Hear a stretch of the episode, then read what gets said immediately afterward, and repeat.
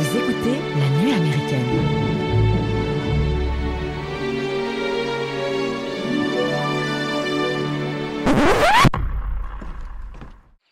Blake, choisissez un homme. Prenez votre pactage. J'espérais que ce serait une bonne journée. L'espoir, c'est dangereux. Vous avez un frère au deuxième bataillon. Oui, mon général. Ils vont tomber dans un piège. Vous avez ordre de leur remettre un message annulant l'assaut de demain matin. Si vous échouez, ce sera un massacre. Si on en parlait deux minutes. Pourquoi? On a l'ordre de traverser ici. Là, c'est le front allemand. Si on s'y prend mal, personne n'arrivera à rejoindre ton frère. Si, moi.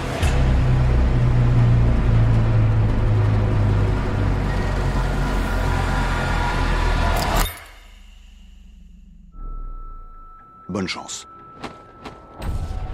Bonjour les amis et bienvenue dans cet épisode 16 de la nuit américaine. Aujourd'hui on va vous faire vivre une course infernale à travers un no man's land au rythme de la musique composée par Thomas Newman. Et ce soir on va vous parler du film de Sam Mendes 1917 sorti en janvier 2020 avec dans les rôles principaux George McKay dans le rôle de Schofield, Dean Charles dans le et Chapman pardon dans le rôle de Blake, Richard Maiden dans le frère dans le rôle de frère du frère de Blake, Benedict Cumberbatch, le colonel Mackenzie. Et pour vous parler de ce film, je suis accompagné de Sébastien, hello hello, de Julien, Salut.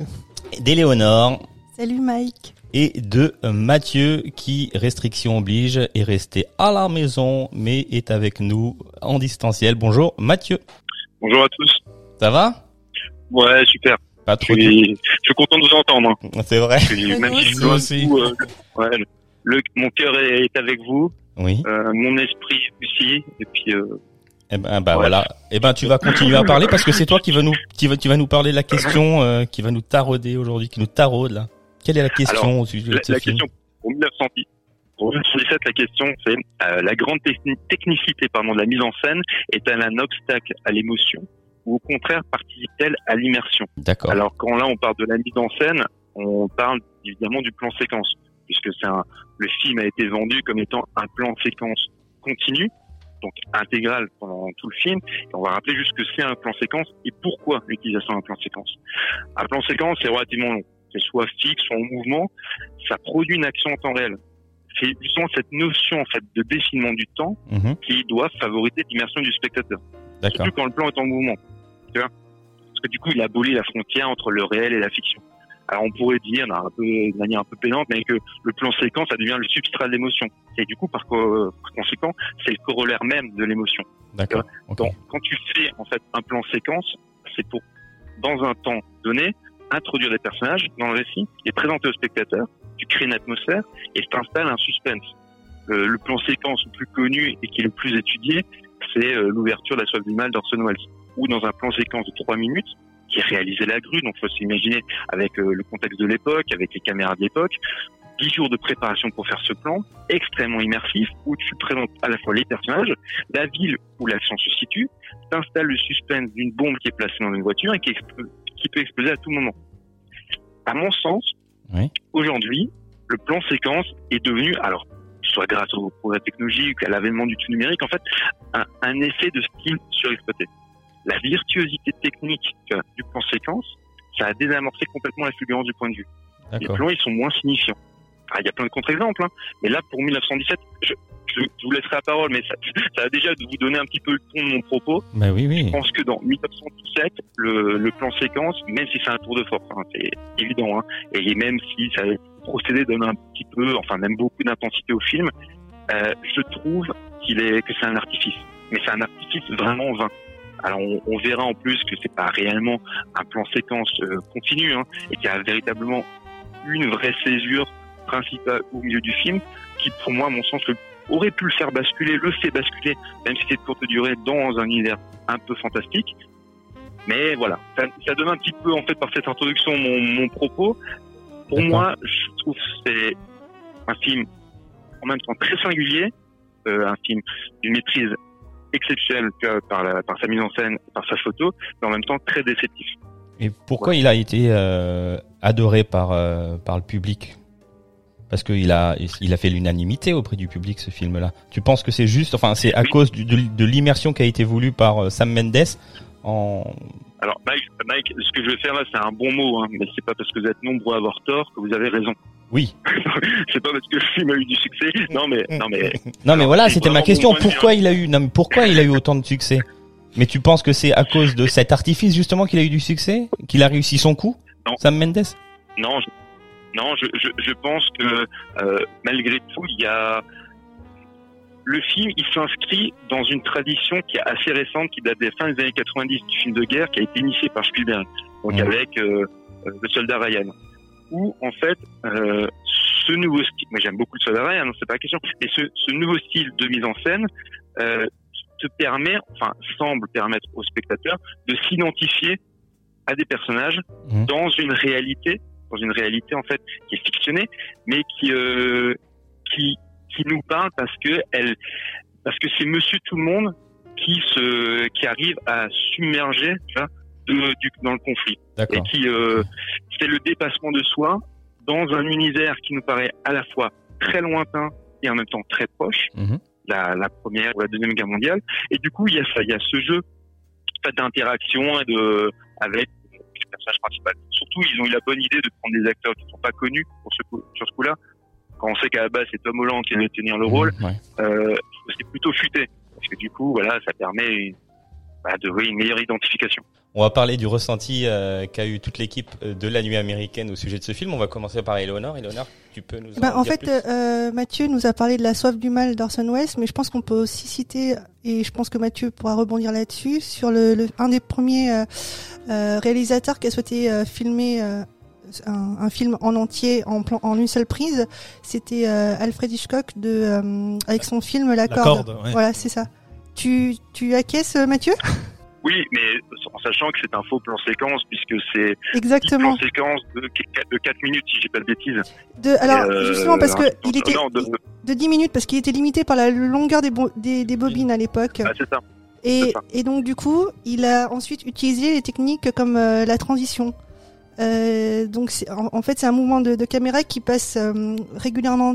Par exemple, là, dans, dans, dans ce cas de figure, derrière le dos des personnages, est à l'écran qui est masqué quelques secondes par, euh, par un- une veste, la, la veste d'un des personnages, euh, de couleur pendant lequel la coupe est faite. Et il s'agit donc de succession de, de plans séquences donnant l'illusion qu'il n'y en a qu'un seul. mais, mais là, c'était le cas. Il fait la même chose Il dans fait la même chose, ça. Sam Mendes. Ouais, c'est ça. quand le mec Oui. tombe dans l'eau, hop là, il repart sur un autre. Ouais, il a les bulles, repart bulles sur un plan on séquence. passe derrière un mur Voilà, c'est pendant ça. la, pendant la poursuite la nuit. Il y a des belles transitions, Oui. des fondus, des fondus enchaînés. C'est ça. des- Mhm. Et par Le- rapport à... le, véritable film, ah oui, excuse- excuse-moi, le, le véritable film qui fait un plan séquence en continu sans coupe, c'est euh, L'Arche russe de Zokurov, qui est sorti en 2002.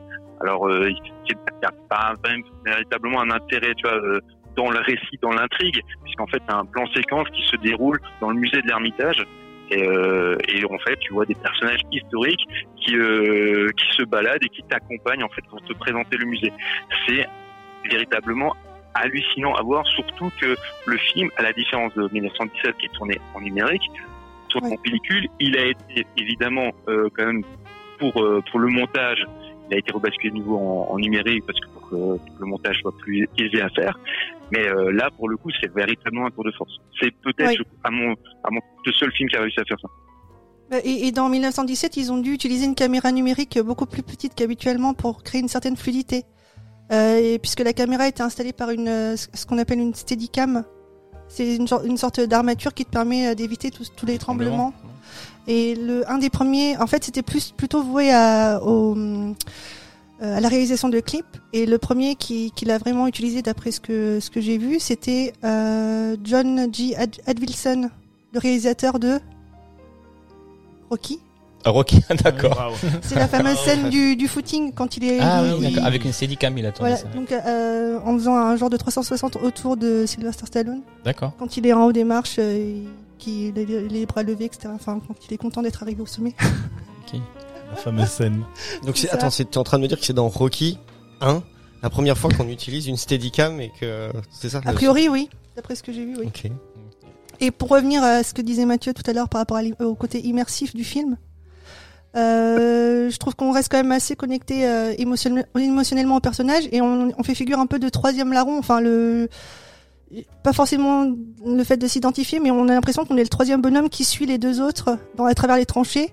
Mm. Et euh, moi, j'ai vraiment sursauté à plusieurs reprises, euh, comme par exemple euh, bah, quand quand quand il y a le crash de l'avion. Mais T'as pas fait grand chose pour les aider parce que Bah non, mais si t'étais le troisième soldat, euh, franchement, euh, t'as pas fait grand chose. Hein. Mais bon, ok. quand quand, t'as l'allemand qui bute euh, Blake, c'est enfin j'ai vécu le truc en Ah même oui. temps quoi, c'était c'était très fort. Très fort. Et lorsque Scofield se fait tirer dessus sur quand il grimpe une poutrelle euh, Le pont métallique le pont- effondré. le pont métallique effondré, t'as l'impression d'être un peu comme dans un style de de Call of. Enfin, Ah. Mais c'est, moi, j'ai ressenti exactement la même chose. J'avais l'impression d'être dans un jeu vidéo en regardant le film. Ouais, je D'accord. me- je me- je- on est à la troisième, euh, on est en, en- à la première personne. C'est c'est Comme souvent si ce on qui est était dans un- utilisé euh, oui. dans les jeux, dans les Dans les scénarios jeux- de jeux, de de jeux vidéo. et je, je Mhm. trouvais qu'on, on- je pense qu'il plaît aussi euh, ce film parce qu'on retrouve ça, euh, cette, cette immersion en, en, en étant euh, un, un, un acteur et plus juste euh, un, un simple spectateur D'accord. de la scène, quoi. Donc du coup, euh, du coup, et toi, t'as aimé du- le film? Moi, j'ai adoré ce film. Quoi. Bon, toi, tu me disais euh, que t'avais euh, une pas une passion, mais que tu adorais euh, l'histoire de la Première Guerre mondiale. Ouais, ça m'intéresse. euh, Tu es, tu es, Beaucoup. tu es, tu es. Non mais j'ai bien, j'ai trouvé que c'était. Souvent on se pose la, la question du réalisme pour un film de guerre et et je pense qu'on devrait pas la poser cette question. On- pour moi, on peut considérer que le long métrage de, de Sam Mendes est, est réaliste car on, on reconnaît des aspects qui font partie de l'imagerie collective de la guerre. Euh, on voit qu'il a travaillé à partir de photographies, de films d'époque pour reconstituer le front, construire ses décors, mettre en scène certaines situations euh, comme euh, comme celle du camion embourbé. Je veux dire, ça c'est typique de la de la Première Guerre mondiale, la boue, cette boue qui colle tout le temps, qu'on revoit tout le temps, qui qui qui dans les trous d'obus au, au, au tout début quand traverse, Ouais, dans le euh, No Man's Land, là. dans le No Man's Land, Mhm. ça, c'est vraiment euh, quelque chose de propre à la première euh, première guerre mondiale où on voit que les cadavres ils ont été enterrés puis exhumés par les trous d'obus et puis ça pourrit et ça revient. On a- moi j'ai- vraiment ressenti ça euh, comme si j'étais un, un poilu euh, de la, la, de la première guerre mondiale. Et, et je trouve que ça, euh, c'est- ça, ça, ça, ça, ça parlait bien. Ça faisait réaliste, mais après, on est aussi dans un film où il a choisi euh, certaines euh, scènes et il a, il a son point de vue euh, et et et il y a, il y, a, il y a des choses aussi qui sont pas réalistes pour moi, comme la scène de nuit. Par exemple, ça, ça Ouais. en Première Guerre Moi mondiale, aussi, ça, jamais, jamais, je crois jamais, que Mathieu, il en jamais, jamais. Pardon. Mathieu, t'es d'accord avec moi? Mais il est plus là. Il Ah. nous a quittés. Il nous a quittés. Bon, ben on va le rappeler. Ouais, vas-y, rappelle-le. Ça fait Ouais, partie des aléas de, Ouais, ouais, de- non, pour pour, euh, distanciel, mais Ouais. moi j'ai, ouais, moi j'ai beaucoup aimé euh, ce, ce film. euh, voilà, c'est c'est pas tout à fait réaliste, mais mais plastiquement c'est intéressant, tu vois, Tu- de, de tu suivre. parles de quelle scène de nuit La scène euh, La où scène se. Couste Oui, Oui. ouais. Ouais. Euh, Pour moi, ça, Première Guerre mondiale, euh, c'est. Voilà, donc Oui, ça va quoi. sonner, hein, Mathieu va nous répondre, mais continue Mathieu à parler. on lui poser la question. Mais je-. Dans son intro, enfin dans ce qu'il disait, Mathieu, je crois que c'est c'est la même chose qu'il a qu'il a pas aimé lui. Je sais pas. justement cette scène de nuit Ouais. où Bonjour, euh, vous avez le montant de la valise RTL 50 268 francs Ah non, non, mais t'es vraiment une grosse trouille galette. parce Moi j'avais le garage à refaire, toi tu paumes 50 000 balles, bravo, merci beaucoup. Donc vous repartirez juste avec la montre RTL. hein. voilà, c'est ça. Et une encyclopédie sur le cinoche. Voilà. Allez, on continue. Donc du, du coup tu disais? Pardon, on t'a coupé. On parlait de la scène extérieure euh, De de, la ville des Coustes. Ouais. Moi, je, je trouvais cette scène, pour moi, elle est pas du tout, euh, du tout réaliste quand il traverse un, un village en, en ruine et tout. Pour d'un point de vue figuratif, c'est pas réaliste, mais c'est plastiquement intéressant, quoi. Moi je la trouve magnifique cette oui, scène. voilà, c'est très beau et tout, mais le, dans le réalisme de la guerre, ça, ça n'est jamais arrivé qu'un mec traverse tout seul Évidemment. de nuit avec des, des, des fusées éclairantes. Euh, ça, ça- euh. non, la nuit, c'était calme. En Première Guerre mondiale, on, a, on, on, on donnait l'assaut euh, par vagues successives le matin à 5 heures du mat quand il fait jour, euh, mais, mais pas de nuit. Mais, mais, Évidemment, oui. mais dans le film, je trouve ça euh, super. En plus, on voit pas trop les Allemands. C'est bien, c'est bien représenté. On montre pas l'ennemi. Il, il apparaît toujours sous forme d'ombre. Mm. Euh, on les voit pas longtemps et Je trouve que ça, c'est pas mal pour donner un, un côté immersif aussi au film. On, on sait pas trop à qui on a affaire, on n'identifie pas bien l'ennemi. On sait que c'est les Allemands, mais on les voit juste passer avec des ombres et tout. Voilà. Ça, c'était On, entend un peu Voilà. quelques phrases en, en allemand dans le film, Ouais, vite fait. Voilà, vite fait. Quoi. Et Julien, donc du coup, toi, le film, qu'est-ce que t'en as pensé? Ah, globalement, il m'a, il m'a plu aussi. Après, on, on- après, on parlera de l'histoire, hein, bien sûr. Ouais, ouais, non, globalement, me- ça m'a plu. Après, le, le procédé effectivement du plan séquence, même s'il est, si c'est pas comme Fabriqué. disait Mathieu, ouais, c'est pas, c'est pas, disons qu'il n'y a pas le tour de force, effectivement, comme dit, de faire vraiment un plan séquence de façon qui dure aussi longtemps, aussi longtemps, c'est juste impossible. Mais, euh, mais ça, ça m'a plu. Effectivement, l'immersion, elle était là aussi. Euh, J'ai eu aussi des moments où j'étais vraiment avec les deux, euh, deux protagonistes. Là, t'es, tu, tu, tu vis leur truc. C'est vraiment ça, ça m'a vraiment plu. Mais j'ai, comme, euh, comme Seb euh, est un peu en train de le dire, je crois que Mathieu l'a dit aussi, euh, qu'il a parlé en premier. J'ai eu, j'ai eu un tout petit peu de mal, moi, avec cette scène de nuit. Alors Ouais. peut-être pas parce que historiquement ça colle pas, parce que je, je, je le sais, je sais pas Ouais. spécialement. Je me, je me suis imaginé tout simplement qu'effectivement dans leur stratégie, les Allemands euh, se retirent. Ça, ils l'ont vraiment fait. Ils Ouais. se sont vraiment retirés sur tu vois, ils, ont, ils auraient très bien pu laisser quelques Allemands en planque euh, au cas où justement il y aurait des percées comme ça, un peu solitaires. Mais euh, à partir du moment où je le vois lui, un truc que je comprends pas, c'est que bon, il a pris une, on le racontera tout à l'heure, mais il est un peu blessé. Alors est-ce qu'il a un peu sonné? Est-ce qu'il y a un petit peu de ça aussi? Parce qu'il a perdu du sang, machin. Mm. Enfin bref. Mais quand il est dans ce village, il a son arme à la main. Il, il croise le premier Allemand euh, qui depuis euh, l'avion, mais c'est le premier qui croise. Oui. Vraiment. Et, euh, et il, il- il se retourne et il part en courant, quoi. Oui, ouais. Quand il est sur la place centrale. Avec l'église en feu, la Ouais, cathédrale ouais, en feu. là. Donc à moi, à ce moment-là, je dis mais qu'est-ce que tu fais tu vois, et Mais je pense coup- qu'il est, qu'il est sonné, on est de nuit, il a couru toute la journée, il a perdu son Et ça, je me pote, suis dit, je euh, comprends pas. Donc à partir de ce moment-là, le mec, il avance, il est déterminé. Tu vois, à tout, à tout moment, il peut reculer. Même euh, son Ouais. pote, il lui dit, hein, tu peux re- repars, hein, si, si tu veux pas rester là. Et il reste, tu vois, parce qu'il sa mission, il veut, le- il veut, le- il veut aller à son terme. Et à ce moment-là, il fait demi-tour. Donc et puis oui, euh, le côté un peu, euh, enfin c'est- particulier cette scène. Je sais pas comment l'expliquer, mais moi aussi, il y a eu ce petit moment-là qui m'a décroché par rapport à ce que j'avais vu. Mais globalement, j'ai, j'ai bien, j'ai bien beaucoup aimé. ce film. ouais. Léonore, t'as encore quelque chose à rajouter? Pour cette scène de Ouais, nuit, moi, ouais. j'ai- moi j'ai trouvé euh, ça vraiment, mais euh, esthétiquement magnifique. Ouais. Oui, c'est très beau. C'est très beau. Après, c'est sûr que c'est pas réaliste dans, dans les faits historiques, mais esthétiquement, j'ai vraiment trouvé ça très beau. Euh, ils ont créé une maquette. Au niveau de la prouesse technique, ils, avaient créé une maquette de la ville et calculé exactement l'emplacement Ah où oui. allaient être jetées les, les fusées euh, Ouais. éclairantes. Et c'est euh, c'est Roger Dickens Roger qui est euh, Dickens. le maître en la matière apparemment des fusées éclairantes dans le ciel. Et euh, donc ils ont réussi à, à créer une équipe de machinistes de techniques de décoration euh, et, et ça donne un effet euh, dans- un, peu- un peu dantesque et, et apocalyptique cette scène. Enfin, moi j'ai été sensible euh, à ce déjà, il est quoi. dans les ruines, donc ouais, effectivement, c'est vrai que c'est. Seb, tu nous fais un petit peu le, le pitch de l'histoire Et puis attends juste pour euh, pour rebondir, c'est vrai dans ce que tu dis, il y a un truc, une image moi qui m'a marqué, c'est quand il arrive, il y a donc je sais pas si c'est une église ou je sais pas ce qui est en feu derrière, enfin Mm. il y a un bâtiment qui est en feu, mais vraiment Une église, je crois. c'est très intense et en fait la la fontaine qui doit être la fontaine du milieu du village, euh, j'imagine comme à cette époque, bah, comme tu la vois euh, en, sur un sur le premier plan de l'incendie qui est derrière, donc elle est à contre-jour, donc elle est toute noire, c'est une c'est une croix que tu as devant toi. Donc il arrive, il a ce brasier énorme, effectivement, le côté un peu comme tu dis.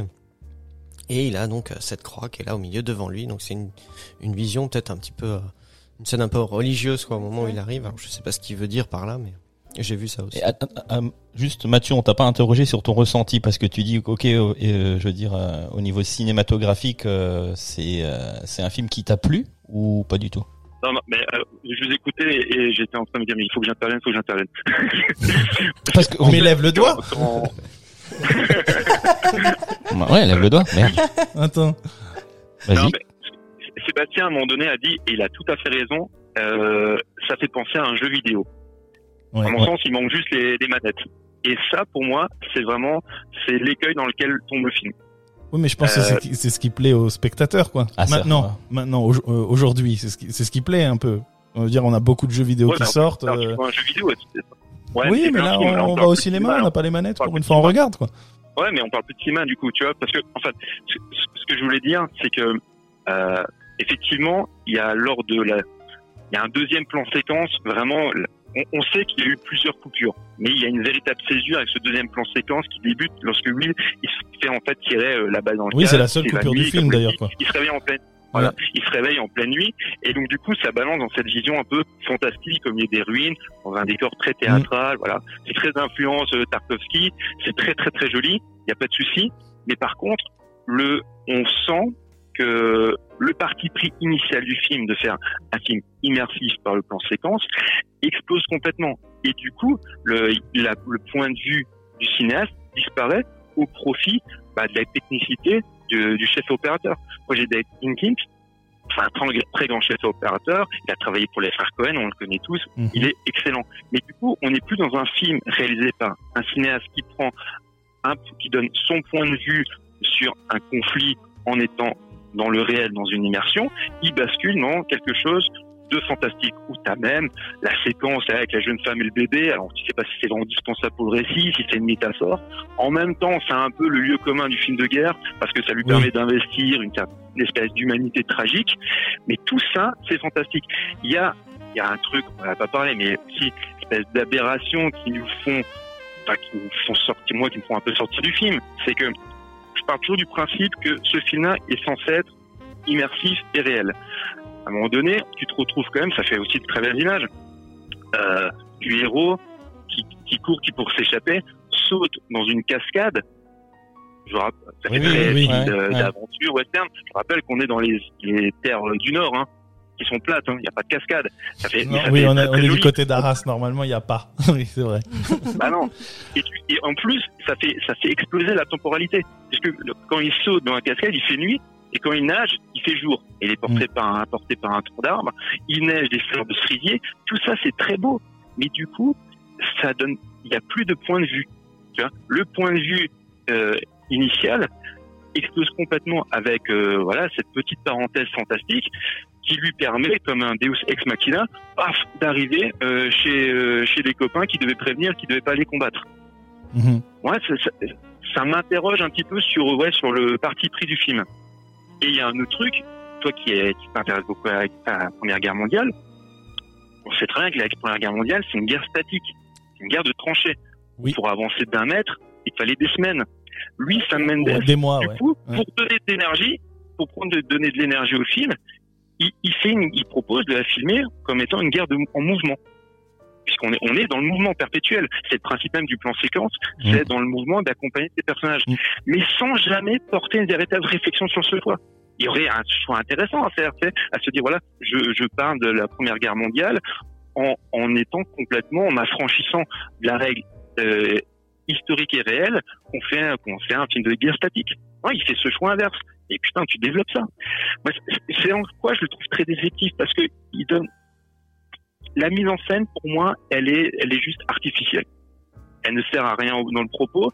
Ça pourrait, ça se pourrait se passer dans n'importe quelle autre aventure. Ce serait la même chose. La même chose. Le film de guerre, la Première Ouais. Guerre mondiale, on n'apprend rien. Enfin, il pourrait faire ça, comme tu disais, sur un jeu Oui, mais vidéo. c'est pas un livre d'histoire, ce film. N'importe quoi. Pour moi, c'est pas un Ah livre d'histoire. Donc on n'est Ah oui, pas. bien, Pas sous forme de alors- reportage, c'est C'est pas un euh, documentaire, quoi. Ça reste un film. Il faut quand même Ah une bah, histoire, ah bah. un peu d'action. Du coup, c'est sûr que si on reste dans Ah des bah tranchées euh, pendant pendant, euh, ça, a duré quatre ans la guerre. euh, la, la guerre de mouvement a repris que quand les États-Unis sont arrivés en, en guerre avec. euh, avec les euh, Ah, avec non, l'utilisation non, massive c'est des chars et tout ça, euh, bah, c'est- ça serait pas non plus intéressant de de- de- d'avoir un film de tranchées. Ah, On en a Ah, déjà eu quelques-uns. Moi, je, enfin, non, je, Bah, qui sont des pas très trop grands d'accord films. avec Qui toi. sont des très grands films. Qui sont Oui. films. Et là, pour le celui-ci, c'est plus euh, du coup, euh, quand vous me parlez que oui, mais c'est pas un documentaire. Bah, le propre même de faire un documentaire ou, de faire un reportage, c'est d'utiliser une mise en scène. J'insiste là-dessus, hein, parce Oui. que le cinéma, avant tout, c'est de la mise en scène. C'est une mise en scène qui est délibérément choisie du plan séquence. Et si tu, si, enfin, si tu n'utilises pas ce, ce- cet artifice-là, tu peux très bien le filmer d'une autre manière et proposer quelque chose d'autre. Et en même temps, le choix de la mise en scène, ça donne un point de vue d'un auteur. Oui. Mais là, en l'occurrence, il n'y a pas. À mon sens, il n'y a pas. Je me trompe, je, je dis pas que j'ai raison, hein, mais euh, à mon sens, il n'y a pas. Et je, je- moi, je le vois à travers le prisme, en fait, de, du, du cinéma et de la mise en scène.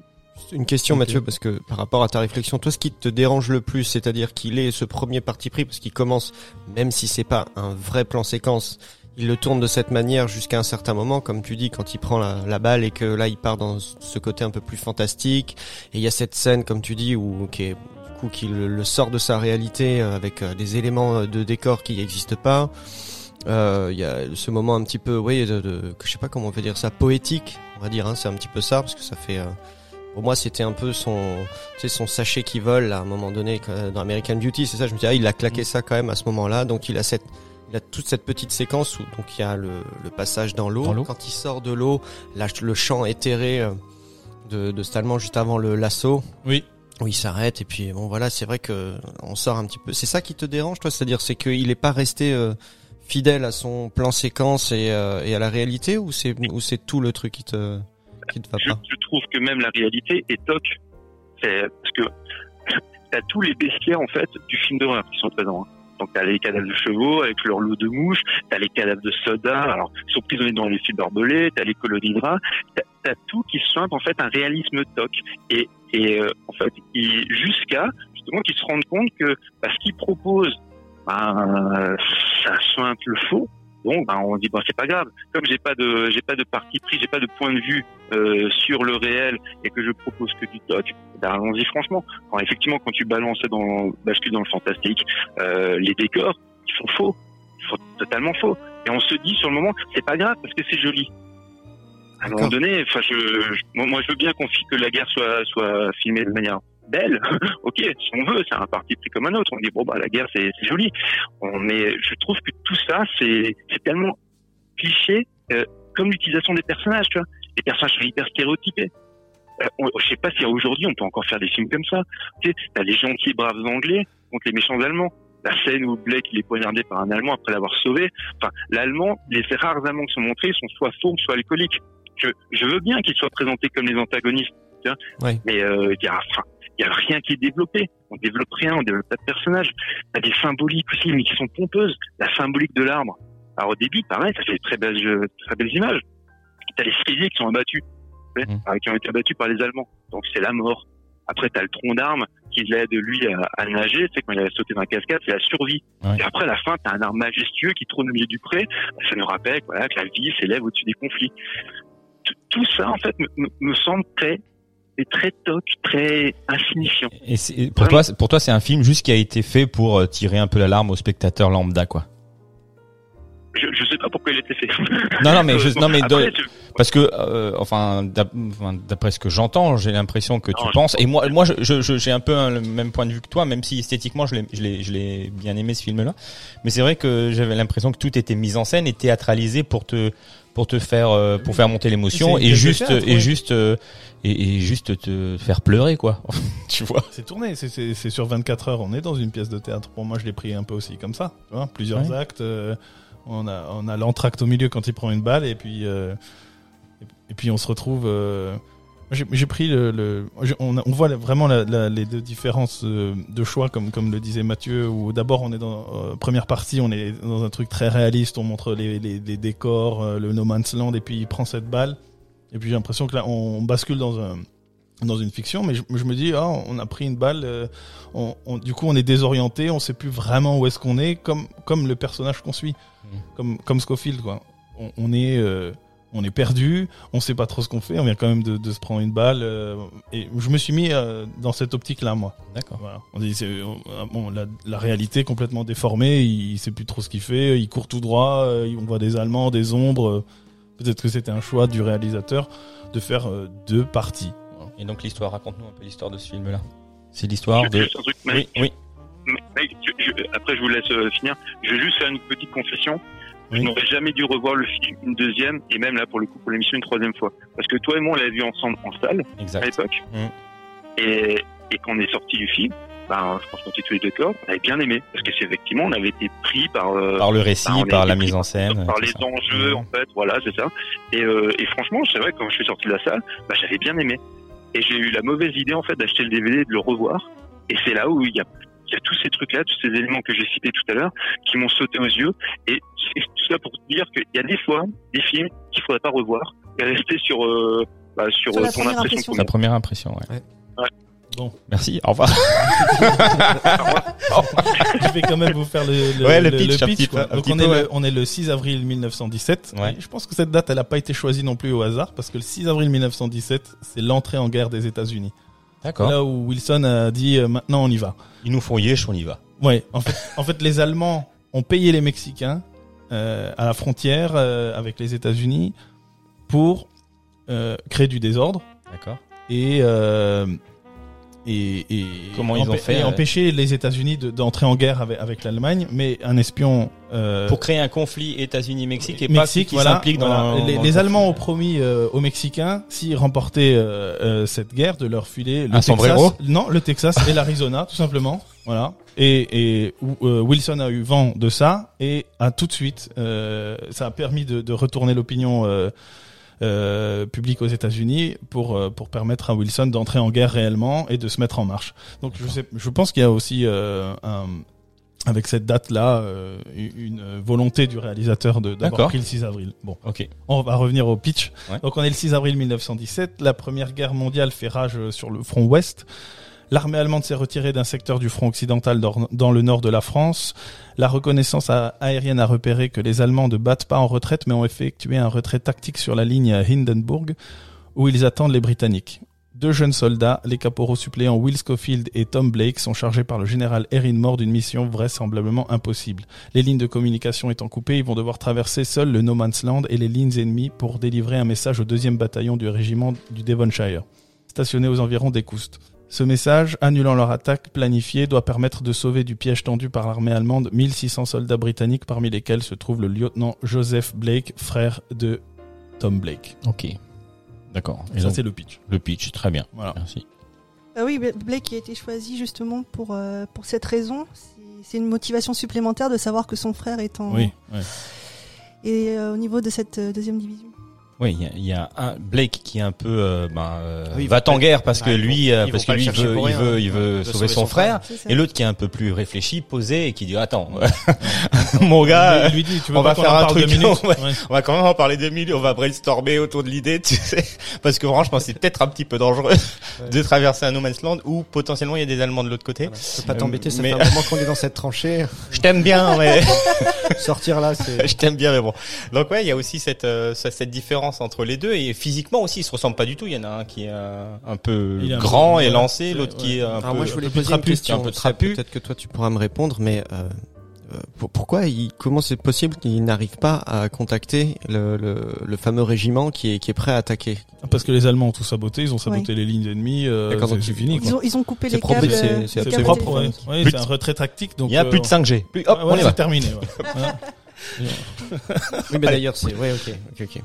Ouais, bah après, ouais, effectivement, mais il, joue sur ce truc-là parce que Oui. le, le, le gars qui lui donne l'ordre, il Mais sait- c'était souvent le cas. euh, les- on envoyait souvent des messagers qui pour pour transmettre les infos. D'ailleurs, c'est c'est ce qu'est euh, Will Scofield dans le film. En fait, ils sont messagers tous les deux. C'est leur c'est leur job euh, de transmettre les infos de tranchée en tranchée en passant par les boyaux. Il fallait souvent euh, sortir de la tranchée pour passer à, à la deuxième ligne ou à la troisième ligne. Mhm. Et c'était euh, Oui, c'est pas des soldats pris au hasard, c'est ah, non, des, non, c'est non, des ça soldats messagers. Vraiment, c'est des soldats Et la coïncidence fait que Ouais. ben il y a c'est- le frère qui est de l'autre Voilà. côté. et- C'était vraiment pendant la Seconde Guerre mondiale. Il y avait les lignes téléphoniques, c'était souvent coupé à, à cause des tirs d'obus. Euh, on en a tiré, je sais plus, euh, euh, 10 milliards pendant toute la guerre. Bon, euh, ça, ça bousille va, il y a- y encore un voilà. petit stock. un petit stock.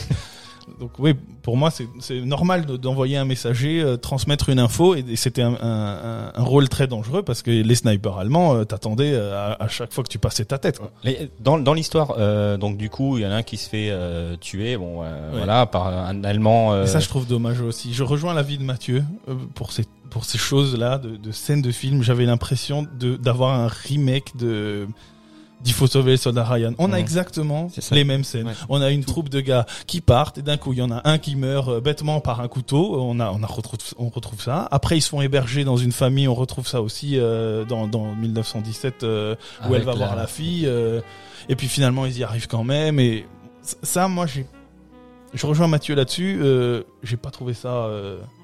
J'ai trouvé ça dommage qu'il meure, par exemple. Je me suis dit, mais pourquoi euh, on refait ça là, le coup du couteau euh, C'est pour bêtement, donner on un peu un côté tuer, tragique euh. au truc et que tu J'avais l'impression de revoir euh, Spielberg. Je me suis dit, bon, c'est un peu bizarre ça. Ton avis, Mathieu, là-dessus? Mathieu? Il est parti boire Il un est café. parti? On l'a perdu. Oh non. Il a raccroché.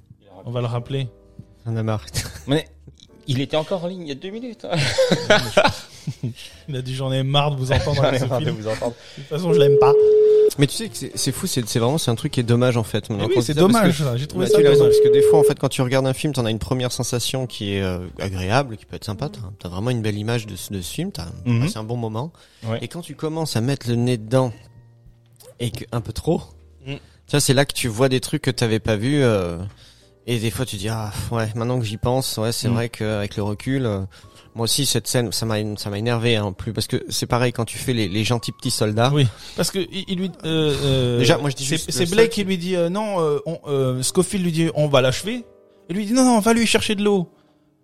Et bam, il le tue. Je veux dire, Mais ça, moi, je on le l'a sors vu, même on pas l'a de vu. l'avion, le gars. Mais non, moi je le laisse brûler Je- vif. oui. Non, je, allez, je, je, le- je le tue pour pas que Vous on est, on est en êtes temps de guerre. euh, Non, mais mais non, mais quand on est en temps de guerre, voilà, on mais est... le truc, enfin, je veux dire, No- si en normalement, plus- ce conflit, c'est le conflit de la rage. euh, tout le monde veut en finir, et pour le pour en finir le plus vite, c'est de tuer tout le monde, quoi. C'est c'est comme Voilà. en plus tu parles du soldat Ryan, mais en- le, le, si, si t'as pas retenu ta leçon en termes Oui. de cinématographique, hein, de, Ouais. de- quand tu regardes le truc du soldat Ryan, que tu laisses pas partir un gars, Oui. parce que c'est lui qui va te coller une bastos un peu plus tard. C'est c'est la guerre, quoi. Oui. Dire, tu, On n'est pas là, on on peut pas là, euh, Enfin, Il y, a- y a eu des moments de fraternisation entre les, les Français, les Allemands, c'est arrivé plusieurs fois. Mais là, dans ce contexte-là, ils doivent transmettre un message. Ils savent que c'est un repli tactique pour aller détruire deux bataillons. Bon, ce gars-là, euh, c'est un pilote, euh, donc euh, c'est la Première Guerre mondiale. Les pilotes, c'est on les appelle des as. euh, je veux dire, c'est un peu le, le, le fleuron de l'armée. Lui, on le tue tout de suite. On réfléchit pas. On lui colle une balle et c'est terminé. On continue la mission. On va pas essayer de lui apporter de l'eau. De toute façon, les Allemands sont encore autour. Il va se faire récupérer. euh, Butons-le. Bam. Voilà. Et là, non, j'ai trouvé ça dommage. Et je pense que Mathieu me rejoint là-dessus. C'est ça? Ouais, ouais, non, ce que, ce que je trouve effectivement ridicule, c'est, comme tu, comme tu l'as dit, c'est que, comme ils sont censés être caractérisés, les Anglais, comme étant gentils, braves, courageux, tout ce que tu veux, et magnanimes, ils sauvent l'Allemand. Mais l'Allemand, lui, en, com- en comparaison, Ouais. est forcément, dans son Méchant. stéréotype, euh, Lui, tu. méchant, lâche, tout ce que tu veux. Voilà, c'est ça. Et, et, je- et je trouve ça, à, à notre époque, je trouve ça un peu trop simpliste. Ouais. Les Anglais et les Américains qui veulent aider, qui ont de l'empathie pour celui Oui. qui souffre, et Ça, puis l'Allemand qui, veut juste tuer, j'ai beaucoup aimé le film parce que la période de la Première Guerre mondiale m'intéresse beaucoup. Mais comme, comme disait Julien, dès que tu fourres un peu ton nez dedans, ben tu te dis ouais bon ça a déjà été fait ça on a Et déjà Est-ce est-ce qu'il y a des films qui, qui traitent de la guerre et qui mettent, euh, ben je sais pas, Ouais, ça un- s'appelle un documentaire non non mais le- qui mettent en avant le côté, euh, ben le côté euh, pas, pas méchant, mais je veux dire pas très héroïque des Anglais ou des Allemands, de- ou des Anglais et des Américains ou même des Français dans cette guerre-là. Bah, Alors, les Sentiers de la Gloire. Les Sentiers de la gloire. Kubrick, Sentiers de la. Gloire, Kubrick. Hum, D'accord. Ah ouais. Ouais. Non mais, non, mais Il y a après, pas aussi euh, euh, dans- Clint Eastwood qui avait fait deux films, euh, mais c'est bon, pas- ça parle pas de la même guerre, mais aussi où on voit les deux côtés, et puis du coup, euh, tu parles d'Axo Ridge? Ouais, sur, il, La- non, alors, il a été sur la deuxième guerre mondiale, effectivement, euh, il avait fait le, la- le point de vue américain, et après, il Jima a fait et, euh, euh, le point de vue japonais. ouais, un truc comme Ouais. ça. Je sais plus le nom des films, mais il avait fait les deux points de vue, quoi. Non, mais sinon, sur la Première Guerre mondiale, il y a des films comme euh, À l'Ouest, rien de nouveau, donc ça c'est 1930, t'as Mm. Je- Johnny s'en va en guerre, qui sont des films extrêmement poignants, très durs, et, euh, et sans manichéisme. Non, c'est, Mm. enfin, très, très honnêtement, je, je, je répète, j'aurais pas dû regarder ce film-là une deuxième fois. Ah. Que, brûle ton, euh, DVD, sinon- brûle ton Blu-ray, casse-le en deux. Non, non, mais je le garde quand même parce que je suis fétichiste. Ah ouais. Mais euh, après, c'est un chouette film. Enfin, je, Oui, bien il, sûr que il c'est un est, chouette film. il est, il est bien, esthétiquement c'est beau, les décors sont quand même respectés, on, on les, les costumes, tout, tout est bien, tout est bien représenté. On, on sent que ça a été documenté. On, on- on- enfin moi je l'ai, je l'ai ressenti. euh, L'aspect des tranchées, les rats, les, ça, ça, c'était vraiment. euh, puis c'était C'est vraiment la- première guerre. C'était une réalisation aussi assez personnelle de la Oui, part de Sam ouais. Mendes puisque son grand-père Ouais, euh, ouais. était aussi dans les tranchées. Oui, c'est l'histoire racontée Je voulais par poser son... la question, est-ce ouais. que l'un de vous sait euh, qu'est-ce qui a, qu'est-ce qui a décidé en fait Sam Mendes à faire ce film? Bah, a priori, ça lui tenait à cœur puisque, euh, puisque son, son grand-père, quand il était euh, plus petit, lui, lui racontait effectivement son vécu de messager, puisqu'il était messager lui-même Ah, de poste voilà, en poste dans la guerre des tranchées.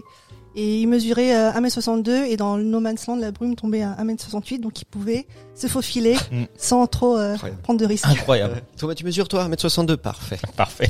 Tu vas y aller. Après, je veux dire, les choix des acteurs aussi, c'était bien parce que euh, ils sont jeunes, très jeunes, et, et c'était le cas en 1917. euh, Il y a eu, on a déjà, on a déjà trois ans de guerre. euh, les, les Anglais ont, ont abaissé euh, l'âge de la circonscription euh, à 18 ans. On, on a des jeunes caporaux. Pas de la de- circoncision, hein. Circonscription. Ah, J'attendais que Mike il re- l'a faite, Je l'attendais, mes celle-là. Chers auditeurs, il l'a faite. Non, la circonscription. Voilà, hein. ça c'est fait. La conscription, pardon. Conscription. circonscription. Oui, les conscrits, ouais. Conscrits, on était conscrits. euh, Conscrit. très très très jeune, euh, on se retrouve avec des, des caporaux de, de 20 ans. euh, Pour moi, ça c'était aussi un, un, un bon choix historique. On, on- voilà, il a pas pris un vieux briscard, il y en avait, mais la plupart euh, c'était des jeunes hommes de 20 ans. euh, voilà, tu vas au front, euh, t'es entre guillemets chef. Et, et tu dois, euh, à 20 ans, qu'est-ce qu'on doit aller mourir pour, pour Et, ton pays et au niveau de la filmographie de Sam Mendes, Mathieu ou Ouais, Je ouais, je dis-moi. juste citer un truc. Juste- Moi, ça en revient d'ailleurs à ta question sur la filmographie. Mm. Pour répondre aussi à la question de, euh, de, de Jules euh, sur le choix de ce film-là, je vais être un petit peu cynique dans ma réponse, mais très souvent, on a vu des, des, des réalisateurs euh, bien installés, qui ont une relativement belle filmographie, qui, quand ils ont suivi un échec, non pas forcément public, mais artistique, on pense au, à son film précédent, donc qui était le Spectre, le James Bond, le Spectre. Euh, il- Les deux. il- Pardon Les deux. Les deux. Non, ce- Mais celle j'ai de fait Mandy Skyfall, Spectre ou Skyfall, Skyfall Sky- Non, non, mais Skyfall avait très bien reçu, mais Spectre avait été, euh, a été l'accueil était beaucoup plus froid, en fait, on va, on va dire par la critique, et lui-même d'ailleurs était très insatisfait de ce film-là.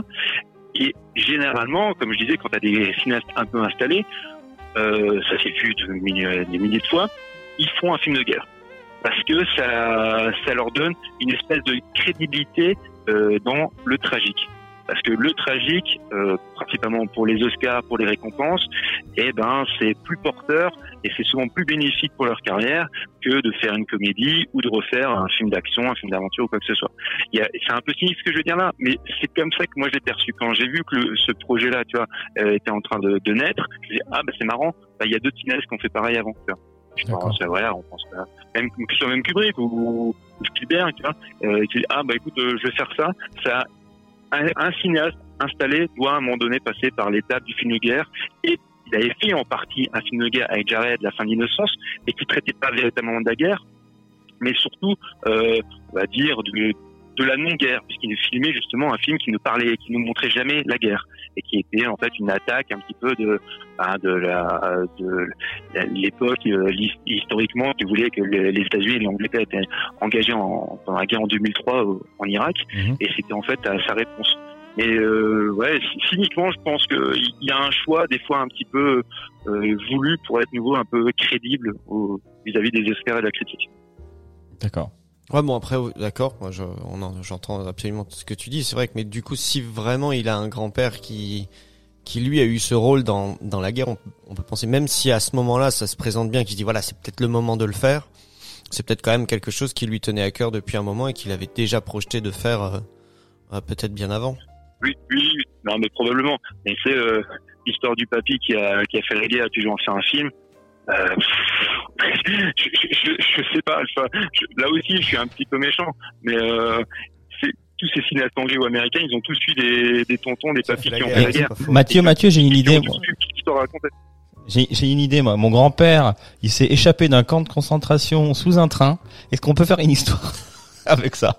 Mais évidemment, Attends, est-ce que c'est mais évidemment. D'accord. Ok. Bon, bah, on va faire ça. On va faire un ça a petit probablement scénario. jamais été fait. Ça a probablement jamais été fait. Hein bon, bah, on va faire ça. Si, euh, Chicken Run. Qui ça? Chicken Run. Chicken Run. Ah. Un film avec les poulettes. On rigole pas avec Chicken Run. Ouais, bah ouais. Chicken Run 2 avec mon grand-père. D'accord, on va faire ça comme ça. Bon, on va parler, euh, on va pas passer à la rubrique des coups de cœur, à moins que vous ayez encore quelque chose à dire sur ce film-là. Euh, ouais, ouais, vas-y, écoute, on a au moins un coup de cœur. Ouais, d'accord. Moi, le mien, il est simple. C'est la réouverture des cinémas à mi-mai, Inch'Allah. Voilà. Ok. Mathieu, t'es content de mon coup de cœur Ah la vache C'est de nouveau pas foulé. Hein. On en a Puis, pro- en il- plus, c'est hyper hypothétique. Donc, euh, c'est un coup de Il cœur en a profité hypothétique parce que t'étais pas là, il savait que tu pouvais rien lui faire. Tu pouvais pas me taper. Ah là là là, c'est pas possible. C'est Pas... Mais la prochaine fois, appelle-moi, comme ça je te dis, écoute, prends ça comme coup de cœur. non, non, mais j'en ai, j'en ai, j'en ai. Je les garde pour moi. Genre, Éléonore Ah. Alors, bah, moi, je vais vous parler de, du film euh, Au revoir là-haut. Donc, c'est une adaptation du roman de Pierre Lemaître euh, qui a eu le prix Goncourt de- en 2013. Également, une bande dessinée euh, réalisée par euh, Christian Demeter. Et Avec donc, un grand-père et des ballons, c'est ça? et donc euh, C'est un film réalisé par Ar- Albert Dupontel Génial. avec euh, Albert Dupontel lui-même, Nahuel Pérez Biscayard, Laurent Lafitte, Nils Arestrup, Mélanie Thierry, enfin un beau casting. Et donc on y, pourquoi j'ai voulu euh, parler de ce film, c'est parce qu'on y parle aussi des ravages de la guerre, tant physique que psychologique. On va suivre Albert et Édouard, deux rescapés des tranchées, un peu oubliés par le pays. Et euh, Édouard est dessinateur, Albert est comptable, et ils décident de monter une arnaque au monument aux morts. Donc on est plongé un peu dans un conte un peu fantastique, euh, voire même parfois surréaliste, euh, certainement accentué par la période des, des années folles.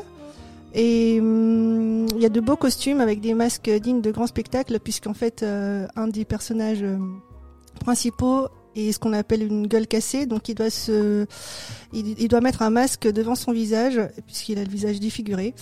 Et hum, il est incarné par Nahuel Pérez Biscayard, qui dans ce film euh, a clairement des yeux, euh, je crois, des yeux bleus à faire euh, fondre des semelles de godasses. et qui nous renvoie une belle transmission de, de, de l'émotion.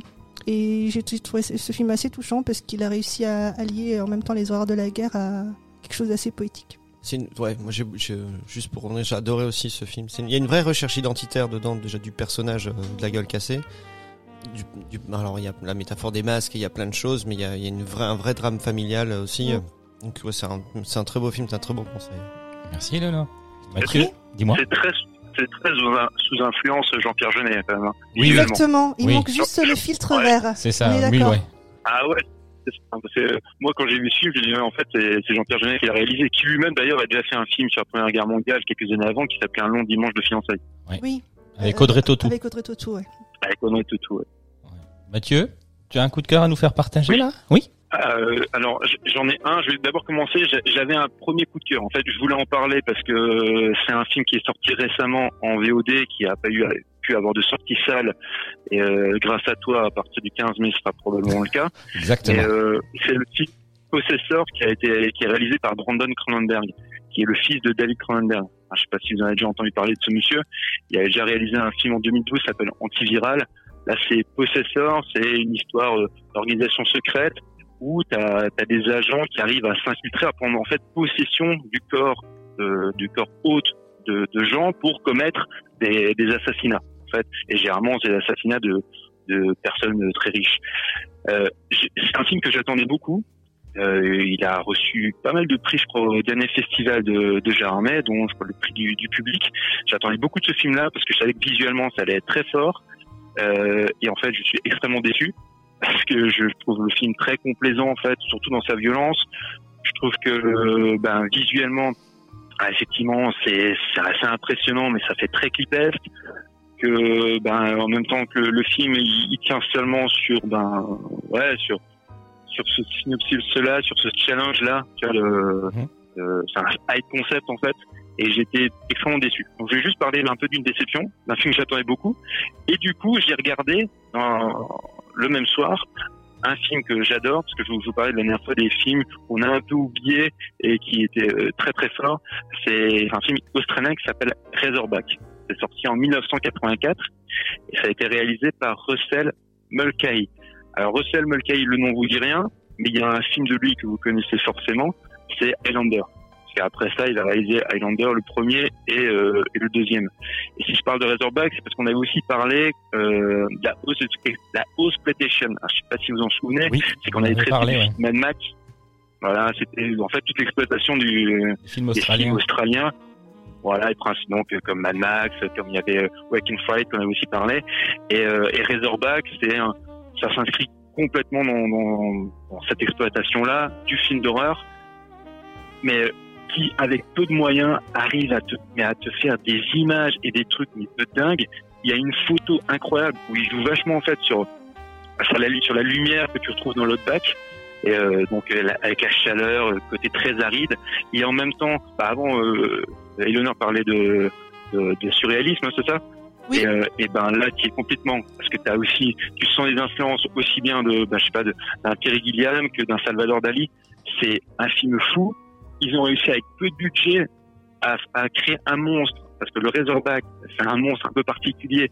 C'est un, c'est un énorme sanglier, de plus de 400 kilos et qui ravage tout et qui tue des gens. C'est une espèce en fait, tu voulais, de, c'est comme ça qu'ils l'ont vendu à l'époque, des dents de la mer, mais avec un sanglier dans l'outback. Ah, bah, Avec c'est un le petit le sanglier australien. quoi. Avec Pumba.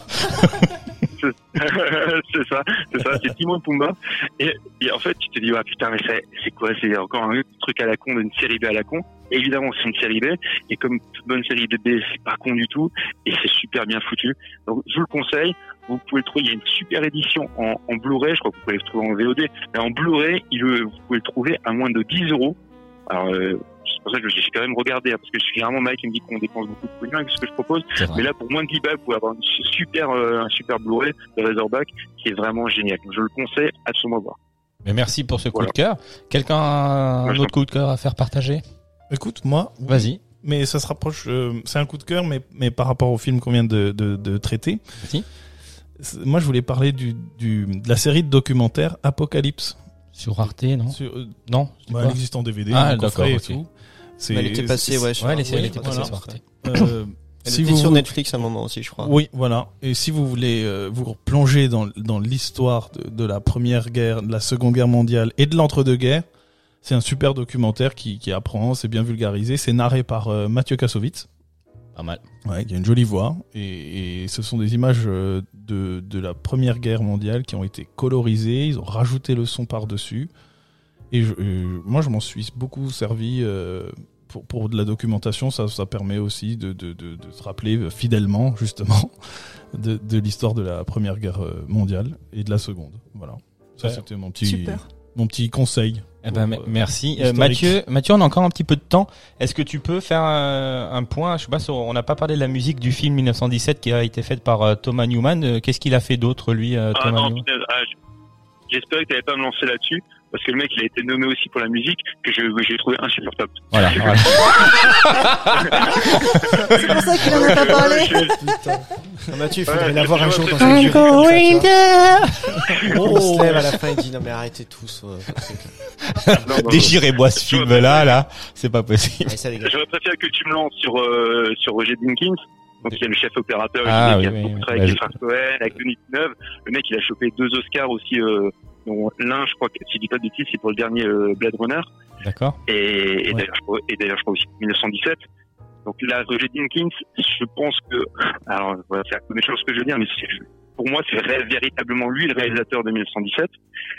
Mais alors, pour la musique, euh, ouais, je sais qu'elle a été très appréciée, mais moi, euh, putain, je, je, je la supportais plus, quoi, la musique. Il préfère le métal, Je euh, sentais pas Ouais, ouais. non, j'aime j'aime beaucoup la musique classique et j'aime beaucoup les, les, les BO de films, mais euh, là, je supportais plus cette musique.